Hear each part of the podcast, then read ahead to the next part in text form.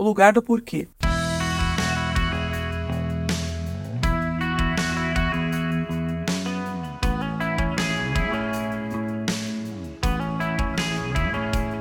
Essa semana vamos conversar sobre a história do homem mais rico do Oriente e como ele vivia. Será que a sua riqueza teve influência na sua fé? O nome dele era Jó. Vamos tentar imaginar uma cena. Sete mil ovelhas, três mil camelos, mil bois e quinhentos jumentos. Além de centenas de empregados para cuidar e gerenciar todos esses animais e todo o espaço que eles precisariam para comer e se reproduzir. Sem dúvida, era uma grande fortuna. Somado a isso, Jó era pai de dez filhos.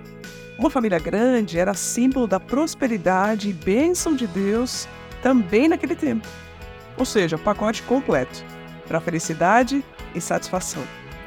O primeiro versículo do livro de Jó diz que na terra de Uz vivia um homem chamado Jó. Era íntegro e justo, temia a Deus e evitava o mal. Jó era um homem íntegro, justo e irrepreensível. Isso quem disse não foi alguém interessado na fortuna dele, foi o próprio Deus. A sua família era considerada uma bênção na terra. Eles gostavam de estar juntos. Juntos, eles faziam festas e era uma coisa muito incrível. Pelas referências que o próprio livro de Jó aponta, a riqueza não afastava Jó de Deus, pelo contrário. De repente, uma série de eventos terríveis acontecem. Jó num dia possuía tudo, no outro dia era digno de desprezo e pena por perder tudo: seus filhos, suas posses, sua saúde, seus bens, tudo. Seu luto e dor ecoavam por toda a cidade, ninguém era capaz de responder os seus questionamentos. Ele estava vivendo tudo aquilo, mas não tinha ideia do porquê. Já se sentiu assim? Uma das perguntas que Jó fez ao Senhor foi por quê? Afinal, ele não via nenhuma justificativa para que toda aquela tragédia assolasse a sua vida. A minha vida só me dá desgosto, por isso darei vazão à minha queixa e de alma amargurada me expressarei. Direi a Deus: Não me condenes, revela-me que acusações tens contra mim. Tens prazer em oprimir-me e rejeitar a obra de tuas mãos, enquanto sorris para o plano dos ímpios? Jó 10, de 1 a 3. Aliás, uma das primeiras perguntas que nós fazemos quando nos sentimos injustiçados é por quê? Você com certeza já passou por momentos assim na sua vida. Por que comigo? Por que não com aquele que é ímpio, que não quer saber das coisas de Deus? Afinal, como Jó, você vive de uma maneira exemplar, fazendo de tudo para agradar a Deus, cuidando da sua família, dos seus filhos.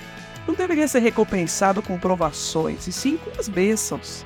Não é assim? Com Jó foi assim, ele questionou a Deus.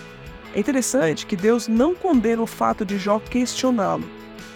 E nós muitas vezes nos assemelhamos a Jó. Exigimos uma explicação de Deus a qualquer custo.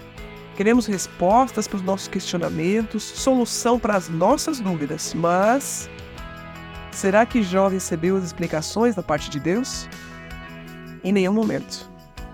Os sofrimentos de Jó e os nossos são assim, não existem boas explicações. O lugar do porquê é um lugar sombrio. É um lugar de falsa ideia que podemos tirar satisfação de Deus e de alguma forma exigir explicações. Ao exigir explicações, precisamos encontrar um culpado e Jó culpava a Deus por tudo o que estava acontecendo. Foram as tuas mãos que me formaram e me fizeram. Irás agora voltar-te e destruir-me? Jó 10:8. Nós sabemos que Jó era inocente, mas ao habitar o lugar do porquê e das explicações, ele tirou conclusões erradas em relação a Deus. Quando enfrentamos luto por morte de alguém que nós amamos, o porquê e explicações, essas exigências, elas são naturais. No fim do livro, nós vemos Deus numa conversa com Jó. E o faz por meio de perguntas e pede para Jó respostas diretas. Então o Senhor respondeu a Jó no meio da tempestade e disse a ele: Quem é esse que obscurece o meu conselho com palavras sem conhecimento? Prepare-se como simples homem, eu vou te fazer perguntas e você me responderá. Onde você estava quando eu lancei os alicerces da terra? Responda-me, se é que você sabe tanto.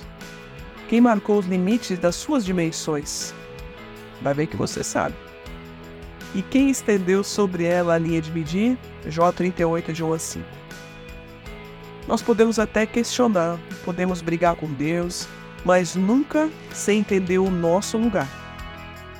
Veja, a resposta não estava na explicação de Deus, mas sim na revelação de Deus. Deus queria que Jó o conhecesse em meio ao seu caos. Deus quer o mesmo de nós, que conheçamos quem Ele é, mesmo em meio ao caos.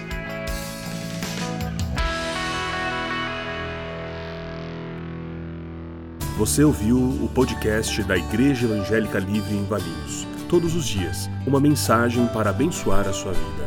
Acesse www.ielve.org.br ou procure por IEL Valinhos nas redes sociais.